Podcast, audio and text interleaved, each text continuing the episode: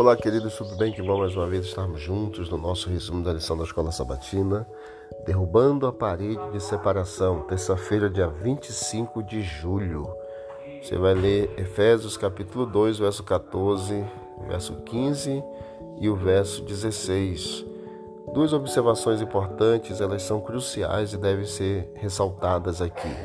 primeira é que o contexto imediato de Efésios 2,16 de fato, ele aponta para a ideia de que os gentios que queriam se unir ao povo de Deus encontraram um muro que os impedia de fazê-lo. Essa parede de separação era uma tragédia, porque Deus chamou Israel à sua graça e lhes deu a missão de proclamá-la ao mundo. No entanto, os israelitas eles confundiram seu chamado para experimentar a santidade conferida pela graça com isolacionismo e elitismo. Dessa forma, falharam em cumprir a missão de Deus para, para eles. Alguns acabam, é, naquela época, acabavam tendendo a identificar o problema da inimizade descrita como gerada exclusivamente pelos judeus para manter os gentios longe do acesso a Deus. A principal implicação dessa visão é que o problema seria resolvido se Jesus simplesmente abolisse a lei judaica e estabelecesse uma nova religião. Sem dúvida, havia muita inimizade demonstrada pelos judeus contra os gentios.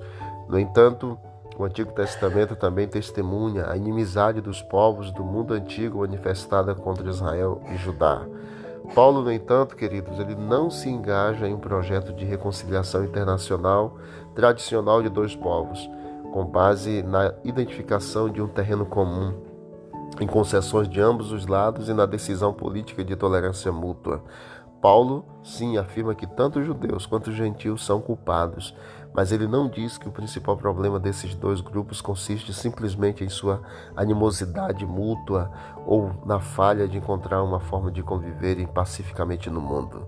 No próprio contexto de Efésios 2, o apóstolo diz aos cristãos é, gentios em Éfeso que eles estavam mortos em transgressões, não por causa dos judeus, mas por sucumbirem à sua própria natureza pecaminosa e a Satanás, e porque eles eram arrogantes e achavam que tinham mais inteligência para saber como se salvar. Você vai ver isso em Efésios capítulo 2, verso de 1 a 5, e também Romanos capítulo 1, verso 21 até o verso 32.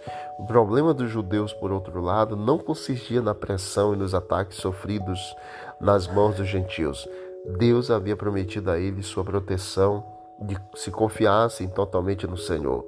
O problema também não estava no fato de que as promessas, as alianças, as leis e as ordenanças de Deus foram dadas aos judeus e não aos gentios. Além disso, os judeus não se tornaram inimigos dos gentios porque Deus os instruiu a agir assim.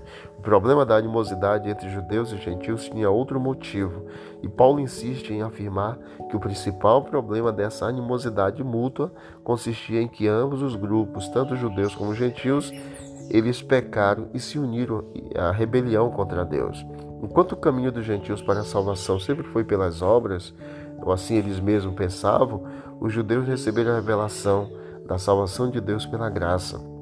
No entanto, a época de Jesus, é, há uma diferença entre judeus e gentios, não era mais graça. Judeus contra obras gentios. Em vez disso, agora eles estavam discutindo sobre quais obras alcançariam a salvação, ao passo que os gentios pensavam que sua heróica iniciativa, seus atos e seu estilo de vida os colocavam no caminho para a salvação da humanidade. Os judeus eles pensavam que eram eles que estavam no caminho da salvação. E a salvação deles, porque por sua estrita guarda de preceito, eles cumpriram a lei que Deus já havia comunicado. Então essa animosidade era superficial e artificial.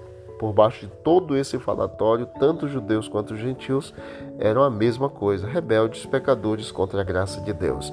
E aí Jesus vem para abolir essa a lei que era constante, era constava de forma de ordenanças, e ele veio exatamente abolir por meio da cruz. Não veio para abolir a lei dos dez mandamentos, mas a lei que era sacrificial, por meio de animais, de rituais ali que acontecia.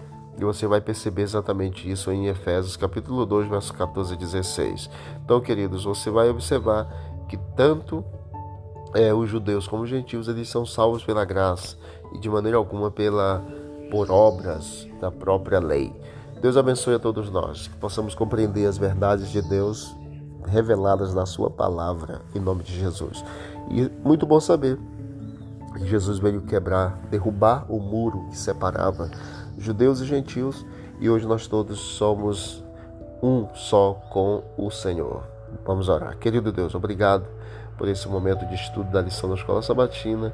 Obrigado pelas bênçãos recebidas durante todo esse dia, perdoa os nossos pecados. Faça a tua boa obra em nossa vida a cada dia. Muito obrigado por esse momento. É o que nós te pedimos e agradecemos em nome de Jesus. Amém. Deus abençoe a todos e vamos que vamos para o alto e avante.